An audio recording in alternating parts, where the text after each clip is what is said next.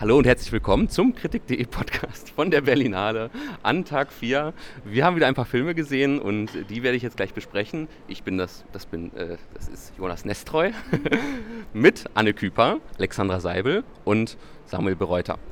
Und äh, als erstes wollen wir über einen Film sprechen, den wir gerade gesehen haben. Das ist äh, Ingeborg Bachmann. Und dazu wird uns jetzt Alexandra etwas sagen. Ja, also äh, der Film heißt Ingeborg Bachmann, Reise in die Wüste, was ich schon vom Titel her ein bisschen sehr generisch finde und sehr verwechselbar, aber gut. Es ist ein Biopic von Margarete von Trotter über Ingeborg Bachmann, die berühmte österreichische Schriftstellerin, ähm, die äh, sich von einer misslungenen Beziehung zu Max Frisch erholen muss. Äh, und es wird sozusagen aus der Retrospektive diese Beziehung rekapituliert. Also man, es, ist so, dass Ingeborg Bachmann mit Adolf Opel äh, eine Reise in die Wüste macht und äh, völlig angeschlagen ist, weil diese Beziehung ihm misslungen ist. Und in Rückblenden wird dann sozusagen der Beginn der Beziehung zu Max Frisch, wie sich, der, wie sich das entwickelt und wie das dann zu scheitern beginnt, aufgerollt. Also sozusagen das Ende ist immer schon vorweggenommen und wird sozusagen auch in den Rückblenden immer schon aufgegriffen, wodurch der Film etwas sehr eng geführtes bekommt. Also wenn ich das noch gleich dazu sagen darf, dann sind zum Beispiel so Szenen, wo, wo Ingeborg Bachmann die, die, wenn man das weiß, ähm, da macht es noch mehr Sinn, äh, ist am Ende ihres Lebens in Rom gestorben. Also sie ist in Flammen umgekommen, weil sie Zigarette vergessen hat auszumachen. Und zum Beispiel dieser Tod wird auch schon so in so kleinen äh, Bildern vorweggenommen, eben, was weiß ich, es brennt plötzlich ihr Schoß, weil sie die Zigarette verliert oder so. Das heißt, es wird schon immer so ein bisschen ähm, so eine negative Theologie irgendwie miterzählt, die sich dann fast widerspricht mit dem Schlussbild, wo dann alles so offen und, und frei scheint. Aber dazu werden wir dann sicher noch mehr sprechen. Ja, ich sag direkt mal was dazu, zu diesem vom Ende her erzählen, weil für mich hatte das tatsächlich mit den interessantesten Effekt, denn ähm, ich habe auch irgendwie gespürt, dass der Film schon was voraussetzt, ähm, weil er auch zum Beispiel seine Figuren so behandelt, dass man sie kennen sollte, ähm, allerdings nie so richtig sagt, wer jetzt wer ist, außer vielleicht Max Frisch, der ähm, auf jeden Fall die zweite Hauptrolle spielt ähm, und also Ronald Zerfeld spielt die zweite Hauptrolle, um genau zu sein. Und ähm, ich finde das äh, als Ansatz insofern erstmal für mich interessant, als dass es etwas Entlarvenes hat, denn ich äh, konnte mit diesen Bildern äh, gar nicht so viel anfangen, weil ich einfach ähm, tatsächlich bei Ingeborg Bachmann eine große Lücke habe. Ich weiß tatsächlich nicht viel über sie. Und äh, das ist mir schon öfter aufgefallen bei den Filmen von Margarete von Trotter. Ich ähm, habe zum Beispiel auch beim Rosa-Luxemburg-Film gemerkt, wie sehr ich Bescheid wissen muss, um irgendwie diese Geschichte wirklich zu durchdringen und zu verstehen. Und das scheint tatsächlich so was wie eine äh, Inszenierungsstrategie von ihr zu sein, die in diesem Fall, äh, ja, zumindest, äh, ja, wie schon gesagt, für mich, für mich die interessanteste Wirkung entfaltet hat. Aber ich frage mal hier zu meiner Linken, Anne Küper, wie hat es dir gefallen? Danke, Jonas Nestreu. Bitte, Anne Küper. ähm, naja, die Lücke könnte ja auch dich motivieren, sich nach dem Film nochmal mit Ingeborg Bachmann zu beschäftigen oder mit ähm, Hannah Arendt oder mit Rosa Luxemburg. Also das ist ja genau eigentlich nochmal vielleicht interessant. Wo liegt das Wissen oder so? Ähm, ich bin ein bisschen, glaube ich, eher enttäuscht von dem Film. Also gerade aufgrund dieser Engführung, die du gerade auch schon so beschrieben hast oder so. Also alles löst sich irgendwie auf, alles hängt mit irgendwas zusammen oder so. Am Ende darf sich auch Ingeborg Bachmann lächelnd in der Wüste auflösen oder so und das Bild wird zu weiß. Ähm, ich habe das Gefühl, dass, dass wir es hier eigentlich mit einem ziemlich unpolitischen Film zu tun haben, was ich irgendwie fahrlässig finde bei der Figur Ingeborg Bachmann. Ähm, der Film tut dann noch so doch kurz, als würde er sich so ein bisschen für die politische Figur Bachmann interessieren, indem er irgendwie auf ein schmissiges Zitat zurückgreifen kann, nämlich den Aspekt des Faschismus, der irgendwie wie so in der Mann-Frau-Beziehung verortet wird und so. Und man könnte natürlich sagen, dass dieser Film sich genau ausgehend von dieser diesem Verhältnis zwischen Bachmann und Frisch eben mit dieser Frage des Faschismus beschäftigt, ja, okay. Also, ne, also wenn, ich, wenn ich Anwältin dieses Films sein, also sein müsste oder so, könnte ich auch so argumentieren oder so. Ähm, aber gleichzeitig verkürzt er da extreme Sachen. Also wenn man sich Publikationen der letzten Jahre, auch der letzten zehn Jahre oder so anguckt, dann ist total die Frage irgendwie, was ist eigentlich von diesen beiden SchriftstellerInnen überliefert worden? Wer hat was von wem eigentlich versteckt, verbrannt? Wie funktionieren ähm, solche Nachlässe? Ab wann werden die freigeschaltet oder so? Also es ist so ein bisschen die Frage, wer, äh, wer hat die Macht über eine Erzählung? Und diese Frage, die nimmt sich eigentlich von Trotter gar nicht so recht vor oder so, streift sie vielleicht manchmal oder so, aber da wäre eigentlich noch viel viel Interessanteres zu holen gewesen, weil gerade diese Verschaltung dieser Zeitebenen, so eine Idee von vor der Katastrophe und nach der Katastrophe und Katastrophe meint hier, dass Bachmann sich selbst in einem Roman von Frisch wiedererkennt, ähm, mein Name sei Gantenbein oder so. Ähm, und, und äh, ganz schockiert ist darüber, was bedeutet es, dass ich plötzlich selber als fiktionalisierter Entwurf meines Partners auftrete oder so. Ähm, und das ist erstmal total interessant, aber ist gleichzeitig also viel komplexer, als es der Film irgendwie darlegt. Also das ist dann eigentlich so in zwei Szenen abgehakt. Na gut, okay, wenn ich jetzt wieder Anwältin sein muss, er trägt es in der Form irgendwie weiter. Ähm, aber äh, Bachmann hat selber schon vorab das Manuskript gelesen gehabt, hat, hat frisch dabei unterstützt, äh, wurde erst deutlich später von Freundinnen darauf aufmerksam gemacht, dass sie da eigentlich als Figur mit drin steckt. Also das meine ich, oder nur so, als, um ein Beispiel zu nennen oder so. Also das meine ich damit, dass da eine extrem verkürzte Lesart dieser Beziehung und auch dessen, was da alles noch drin schlummert, auch in diesem Verhältnis von, äh, was bedeutet es, dass zwei SchriftstellerInnen zusammen leben und versuchen irgendwie, ja, äh, äh, trotzdem gleichzeitig zu leben und zu schreiben. Also da steckt noch viel mehr drin, als dieser Film eigentlich zulässt und das macht mich irgendwie so auch sauer fast schon. Okay, also ein verschenktes Potenzial würdest du ja. wahrscheinlich sagen, ja, verstehe ich. Samuel, wie ging es dir mit dem Film? Ähm, ja, ich, ich glaube, ich hatte da eine ähnliche Grundlage wie du, Jonas. Also ich, ich kenne Max Frisch von Ingeborg Bachmann, habe ich, glaube ich, tatsächlich mal zwei Gedichte gelesen. Das heißt, ich bin auch so als, als äh, ja, ein bisschen unvoreingenommener reingegangen. Und für mich war der Film dann halt vor allem ein, äh, ein Drama über das Überkommen einer zerstörerischen Beziehung. Äh, das war für mich sogar ganz hilfreich, dass ich da so die, äh, die tatsächlichen biografischen Details nicht hatte ähm, tatsächlich die, also die, die Zeitebene, wo Ingeborg Bachmann äh, in der Wüste mit, mit ihrem neuen Vertrauten dort ähm, genau ihre Vergangenheit wieder aufgearbeitet hat, äh, wieder eine neue Beziehung zu sich, aber auch eine neue Beziehung zu ihrer Sexualität aufgebaut hat. Ähm, das, das, das fand ich sehr eindrucksvoll. Tatsächlich, wenn ich über die Beziehung zwischen Max Frisch und äh, Ingeborg Bachmann jetzt basierend auf diesem Film nachdenke, dann ist mir die, die ist mir ziemlich fern geblieben. So, also da wurden, ähm, gut, da wurden Szenen gefunden, die recht naheliegend sind. Also da, da ist Eifersucht, da ist ein Konkurrenzdenken, aber ich hatte das Gefühl, da, das, das, das wurde dann darüber hinaus weniger ausgefüllt. So. Ähm, und dann letztendlich, für mich war es mehr, naja, ich, ich, ich, ich weiß aus eigenen Erfahrungen, wie das Gefühl der Verliebtheit über die negativen Aspekte in einer Beziehung hinweghelfen können. So, und dadurch konnte ich meine eigenen Erfahrungen da reinbringen. Ähm, aber ich konnte es weniger an, tatsächlich anhand der Beziehung irgendwie äh, nachvollziehen, die da dargestellt wurde. Äh, ja, dann mache ich. ähm, naja, also das, das verstehe ich total. Und was vielleicht nochmal interessant ist an dem Film, ist natürlich dieser Aspekt der Kostümierung oder so. Also, dass eigentlich sowohl Vicky Kriebs als auch der Darsteller von Max Frisch. Ronald Zerfeld. Exakt, äh, genau der. Ähm, dass die beide eigentlich die ganze Zeit in extrem ikonischen, extravaganten Klamotten unterwegs sind, ähm, über die man auch gelegentlich, finde ich, lachen muss auf jeden Fall. Ähm, und, und gleichzeitig ist dieses äh, komische oder auch comichafte, was da drin steckt, eigentlich auch wieder irgendwie interessant. Also, was bedeutet es für wen? Eine Rolle zu spielen, als, als wen nehme ich dich in meiner Beziehung wahr oder sowas. Also das finde ich schon auch wieder interessant. Ich habe aber das Gefühl, dass es dem Film total schwer fällt, mit dieser Sprachgewalt, die beide haben, irgendwie umzugehen oder damit zu haushalten und, und dafür irgendwie Bilder zu finden. Also der spielt nicht umsonst in der Wüste, weil irgendwo muss diese Bildgewalt herkommen und der will das irgendwie aus diesen Wüstenbildern ziehen oder so.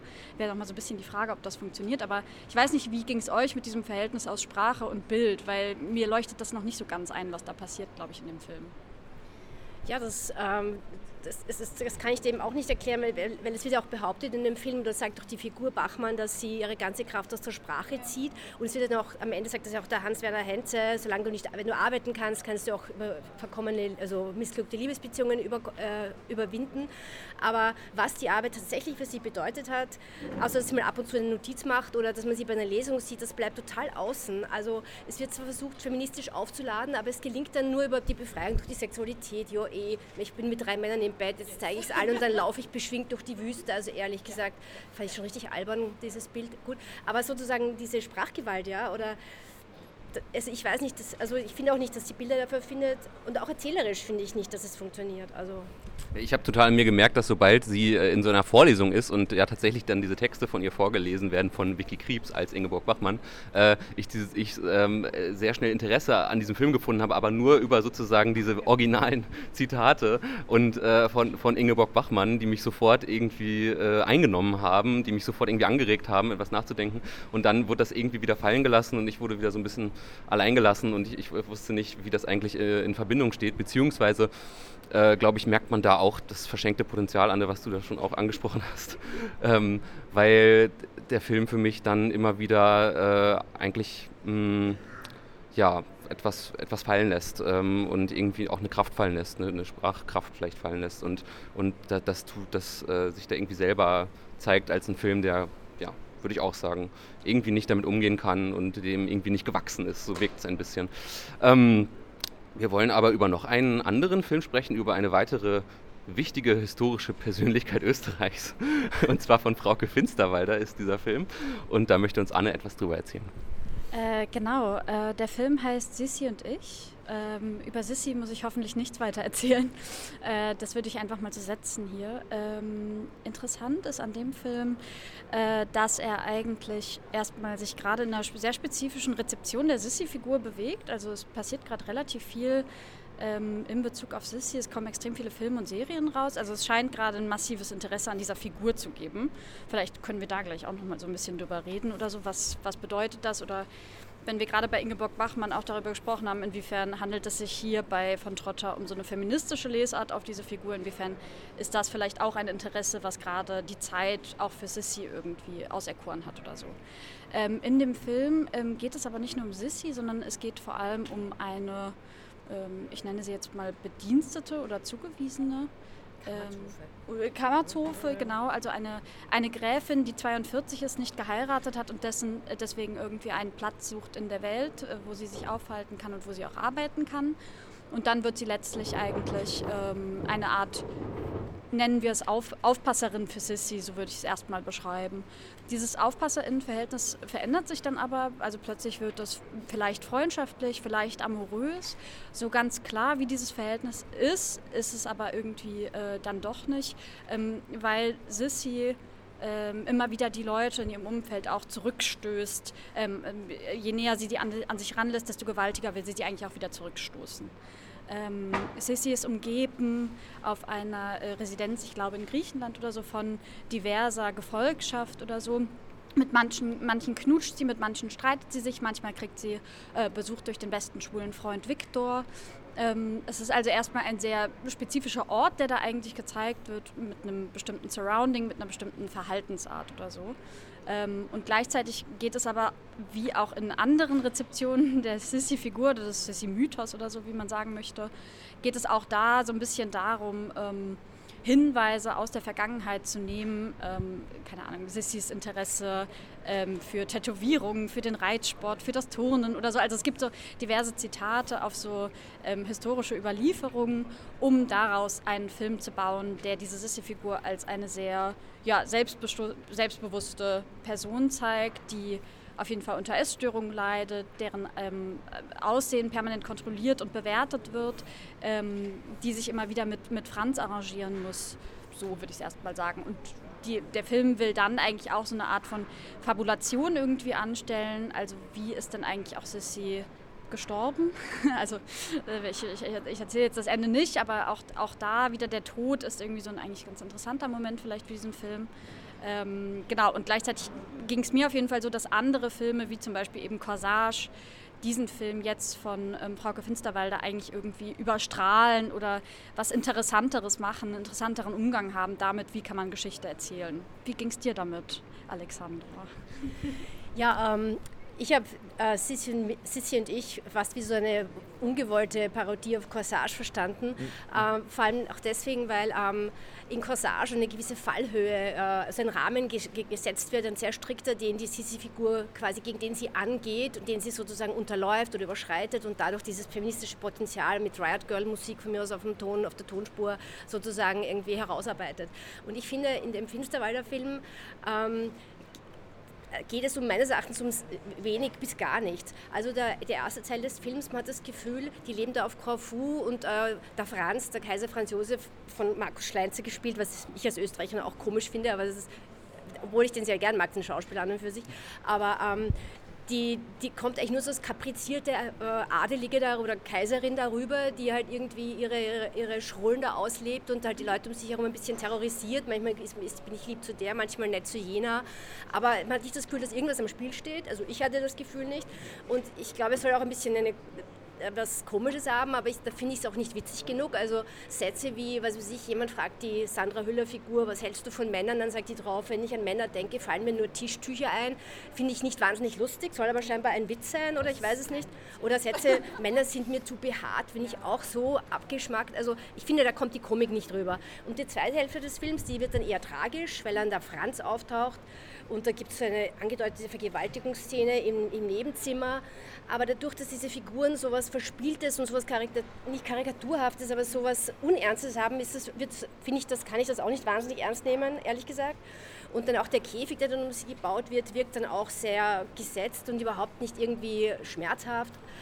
Also ich man sieht schon, ich bin kein Fan von dem Film. Es tut mir leid. Das kommt auf jeden Fall an, ja. ich, ich, habe diesen Film leider nicht gesehen, aber Samuel hat ihn auf jeden Fall gesehen. Deswegen frage ich jetzt hier auch nochmal, wie ging es dir damit? Äh, ja, mir ging es tatsächlich ähnlich. Also ich fand den, ich fand den schön. So, also ich, ich, fand, ich, fand die, ich, fand, ich mochte die Musik, ich mochte die Bilder so.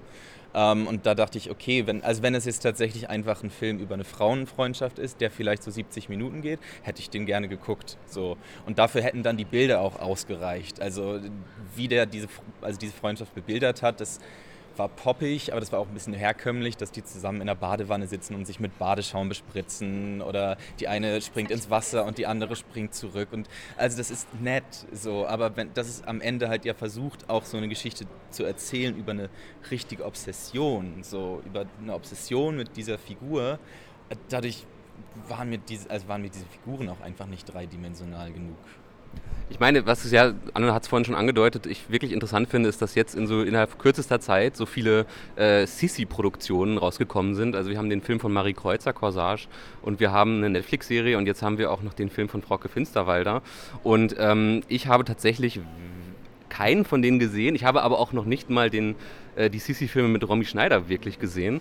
Deswegen, ähm, ich weiß nicht, ob es jemand beantworten kann, aber ich würde schon gerne einmal fragen, ob jemand von euch einen, einen Gedanken dazu hat, warum gerade jetzt so mit Filmen auf diesen schon so verfilmten Stoff, auf diesen filmischen Mythos irgendwie geantwortet wird, äh, was, was dieser Moment jetzt hergibt, weil es ja diesen filmischen Mythos schon sehr lange gibt. Ähm, ich hoffe, jemand hat einen Gedanken dazu. Traut sich jemand?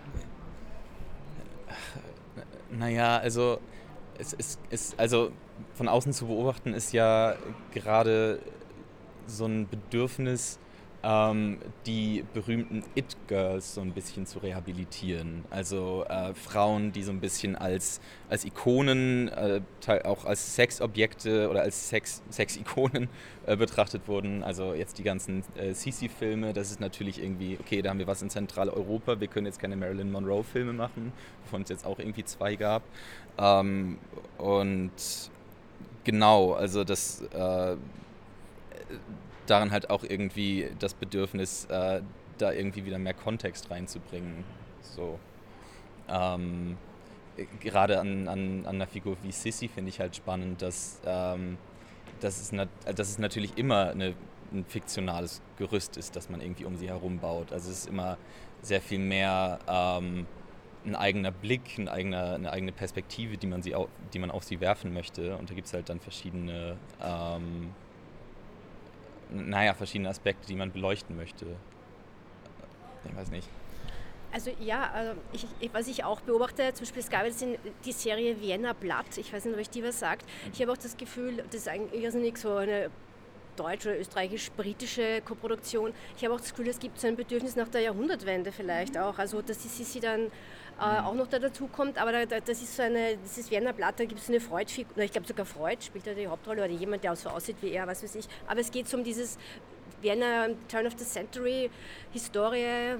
Vielleicht, dass man das als interessanten Moment wieder entdeckt, aber ich weiß nicht. Was sagst du? Ja. Also das taucht ja auch bei Finsterwalder auf, ne? Also zu sagen quasi, was bedeutet das Ende von Sissi? Ah, das Ende einer Ära, ein Umbruch, die Moderne. Ne? Also, also natürlich auch, wir, wir verabschieden uns vom, vom Königreich, das eh schon zerfällt, das vergeht oder so. Also vielleicht so eine Feier. Ich glaube halt, dass Sissi eine tolle Projektionsfläche für diverse Sachen ist und sich deswegen gut eignet. Adel ist vielleicht auch, also Adel zieht vielleicht, also dann kann man irgendwie nette Kostüme auffahren oder so. Also ich, ich, ich frage echt euch, weil ich das nicht so ganz verstehe, was sich da eigentlich entlädt in dieser massiven Sehnsucht nach dieser Figur oder so, wo ich mich auch frage, inwiefern äh, sind es denn tatsächlich feministische Überschreibungen, die hier gerade passieren? Oder sollte man nicht Sissy auch einfach mal in Ruhe lassen? ganz, ganz blöd. Also, äh, weil da schon so viel passiert, produziert, äh, was auch immer wurde oder so. Ja, genau. Keine Antworten, keine Antworten, sondern eher Fragen vielleicht. Das ist ja manchmal besser als eine klare Antwort. Deswegen äh, nochmal auf den Ingeborg Bachmann zurückzukommen, habe ich so das Gefühl gehabt, da wurden sehr viele Antworten gegeben, aber wenig Fragen gestellt. Ähm, ein Film, der ähm, vielleicht beides macht, aber auch auf jeden Fall äh, äh, in die Geschichte, würde ich sagen, zurückgeht, wenn auch nicht äh, mit seinem Bildrepertoire unbedingt, aber ähm, auf jeden Fall thematisch, äh, war Disco Boy, den haben wir gestern Abend gesehen. Samuel hat ihn, glaube ich, nicht gesehen. Und ähm, ja, das ist ein Film, der äh, handelt von der Fremdenlegion. Das ist auch schon ein, ein filmisch bearbeitetes Thema auf jeden Fall. Wir nennen uns an, an Claire Denis, Beau Travail. Und ähm, ich glaube auch, dass dieser Film sehr äh, stark auf, diesen, auf, auf, auf Claire Denis äh, anspielt. Ähm, und zwar geht es um äh, den äh, jungen Mann Alexei, der aus, ich glaube, Belarus äh, flüchtet, ähm, durch Deutschland, durch Polen nach Frankreich und dort äh, der Fremdenlegion beitritt um ähm, äh, ein, also sozusagen ein, äh, irgendwann einen Pass zu bekommen ähm, ähm, für Frankreich und dort äh, leben zu können und einen französischen Namen annehmen zu können. Und ähm, der erste Einsatz führt ihn nach Nigeria, wo er äh, eine, eine, ein, ein, ein ähm, ja, würde ich sagen, wie kann man das nennen, ein, ähm, eine radikale Bewegung, zur, eine Untergrundbewegung zur Befreiung Nigerias äh, bekämpft, die französische Geiseln gefangen nehmen. Und die wird auch schon vorher eingeführt, das ist sogar das erste Bild. Ähm, und dort, ähm, dort tötet er einen, einen, einen jungen Mann und das wird ihn verfolgen durch den Film. Ich glaube, so viel kann man sagen, ohne jetzt vielleicht äh, ganz viel zu spoilern. Und ähm, ich frage jetzt einfach mal Alexandra, was denkst du über diesen Film? Wie hast du ihn wahrgenommen? Weil ich glaube, das ist vor allen Dingen ein Film, den man in erster Linie sinnlich erfährt. Ja, da hast du recht. Also ich finde, der Film ist visuell äh, sehr an, also bemüht sich um wirklich so Originalität und sehr anspruchsvoll zu sein. Also gerade die ersten Bilder haben eine sehr stark haptische Qualität, also wo du das Gefühl hast, er nimmt die, die Leinwandoberfläche, versucht dann nochmal so ähm, die Oberfläche nochmal so berührbar zu machen, durch den Soundtrack auch. Also es ist ein sehr fetter Sound rundherum. Es ist auch im Dschungel, muss man sagen, wo das aufgenommen wird. Also, aber also da müht er sich sehr, dann gibt es auch so Sequenzen, die mit Wärmekamera aufgenommen worden sind bei einem tödlichen Kampf, Zweikampf die auch schon ein bisschen wie so ein Experimentalfilm von Dietmar Brehm oder so. Also es hat richtig so Avantgarde-Momente dazwischen. Ähm, also von dem her fand ich ihn ganz also es ist schön zum Anschauen, so ein Cinema of the Look oder so. Also so wie eine Art von Attraktionskino, wo sie die Oberflächen bewegt, poliert, äh, zum Leuchten gebracht, zum Pulsieren gebracht werden. Also von dem her habe ich mir echt gerne angeschaut. Ja, ich muss sagen, in diesem Film hat sich äh, Hélène Louvard, die ich immer schon super toll finde, wieder mal als vielleicht die beste Kamerafrau in Europa gezeigt. Ich fand das wirklich schon wieder total beeindruckend. Ähm, wenngleich ich auch sagen muss, dass ich mir nicht immer sicher war darüber, wie sozusagen begründet wird, dass diese Bilder da so entstehen. Weil es ist klar, das ist ein sehr bildgewaltiger Film. Du hast vom Score erzählt. Der Score ist von Vitalik und das ist wirklich ein, der, der, der Score brummt, der scheppert. Das ist wirklich gewaltig ohne Ende. Und so sind auch die Bilder. Ähm, und ich muss sagen, dass gerade interessanterweise in Nigeria mir das, ähm, also wenn der Film in Nigeria spielt und diesen Einsatz zeigt und es dann eben zu dieser sehr langen Kampfsequenz in Wärmebildkamera kommt, ähm, dann sind diese Bilder, finde ich, interessant, sehr interessant eingeordnet, weil vorher wird gezeigt, wie eine Weiß-Reporterin, also von dem US-amerikanischen Medium Weiß, äh, zu dieser ähm, in Anführungszeichen mutigerweise zu dieser, zu dieser, ähm, zu dieser Kampfgruppe, zu der radikalen Kampfgruppe fährt äh, Untergrundgruppe, die bewaffnet vor ihr sitzen und äh, irgendwie versuchen möchte, die so zu filmen und irgendwie eine Karriere aus denen zu schlagen, während, äh, während sie sich vor, äh, ganz doll vor, sie, vor, ihr inszenieren, sich auch noch über, darüber lustig machen, was sie ihr gerade vom Bild geboten haben. Anschließend nehmen sie selber ein Video auf, in dem sie erklären, dass sie den gegenwärtigen Zustand von Nigeria nicht hinnehmen und sich selber inszenieren. Und dann kommt noch sozusagen diese dritte Kamera dazu, das ist diese Wärmebildkamera, die gewissermaßen den Blick ähm, der Soldaten, die im Dunkeln durch Nigeria, also der, der, der Fremdenlegion, ähm, der, der diesen sozusagen diesen Blick zeigt, weil die äh, nur durch diese Wärmebildkamera diesen Kampf führen. Und ähm, und dann in diesem Kampf verdichtet sich irgendwie all das. Also diese verschiedenen Blickregime verdichten sich praktisch mit diesem ganzen Stil, den dieser Film fährt. Und ähm, es entsteht wirklich ein Nachdenken über Bilder, welche Bilder da eigentlich entstehen und ähm, ja, wie vielleicht auch so reale Kriegsführung sehr abstrakt funktioniert. Und ähm, in den Momenten fand ich diesen Film wirklich gelungen. Und anschließend wechselt er wieder nach Paris und da hört dieser Film aber sozusagen mit seinem Programm nicht auf. Dann kommt die Wärmebildkamera zwar nicht wieder, aber es gibt weiterhin eine ähnliche Bildgewalt, das wird nie aufhören. Es gibt dann Clubszenen ohne Ende, was man vielleicht auch schon so ein bisschen kennt. Und das ist auch gemeint, wenn ich sage, der spielt ein bisschen auf Beau an. Also es gibt Tanzszenen ähm, und die, so, so, endet ja auch der Claire Denis-Film.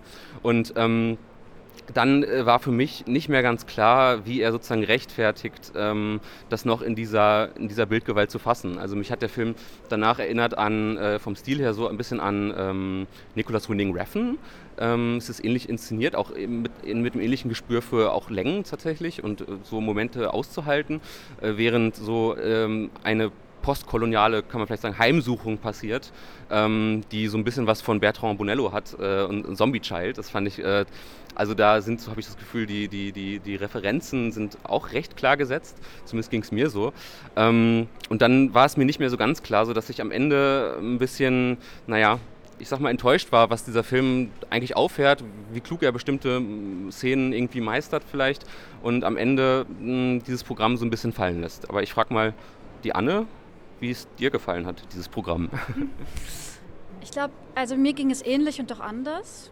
Ähm, ich finde diese Wärmebildkameraaufnahmen tatsächlich wahnsinnig interessant oder generell kinematografisch ist der Film äh, total spannend. So. Und gleichzeitig aber, und das schien gerade auch bei Alexander schon so ein bisschen auf, ist für mich die Frage, wie verhält sich das zu dieser Erzählung, die dieser Film fährt? Weil mir scheint, obwohl der über diese tolle Musik und diese tollen Bilder irgendwie was was erfahrbar, was spürbar machen will oder so. Ähm, was auch total okay ist, dass das vielleicht unbestimmt bleibt oder so, scheint er mir doch irgendwas erzählen zu wollen. Und ich, und ich, und ich weiß nicht was. aber äh, aber er, er, hält, hält dann doch noch an der Narration fest, also er will dann doch kein Experimentalfilm sein oder so. Ähm, genau, und da fällt es mir gerade schwer, das so ähm, dieses Verhältnis zu bestimmen, was, was der Film hat oder so. Ich habe das Gefühl, in meiner, bei meiner Sichtung habe ich dann irgendwann mich einfach nur noch auf die Bilder und die Musik irgendwie eingelassen und dann ist es auch ein toller Film. Ähm, aber ähm, äh, es fällt mir total schwer, danach irgendwie zu sagen, ähm, worum es ging oder was, wohin der mich führen will vielleicht über diese Verhältnisse oder so. Aber ich glaube, das ist ein Film, der mich irgendwie ratlos zurücklässt, aber anders als jetzt zum Beispiel der Bachmann-Film oder so. Ich habe das Gefühl, jetzt bei dem Film lohnt es sich nochmal über den irgendwie so nachzudenken oder lohnt sich vielleicht sogar den nochmal zu gucken, wie sich da irgendwie eine Wahrnehmung verschiebt, verändert. Ja, das Gefühl teile ich auf jeden Fall auch. Und ich glaube aber auch, dass es ein Teil des Problems ist, was ich ansprechen wollte, dass man am Ende sich so sehr nur diesen Bildern hingeben kann, während man das Gefühl hat, eigentlich mh, mm, sollte man zumindest irgendwie auch versuchen, darüber nachzudenken, wie sie im Verhältnis stehen mit dem Gezeigten. Und äh, weil das ja eben gerade so für mich äh, so schön zusammenkam in dieser, in dieser Wärmebildkameraszene. Ähm, genau. Dann würde ich sagen, verabschieden wir uns für heute von der Berlinale. Und äh, genau, wir hören uns morgen wieder. Tschüss. Tschüss.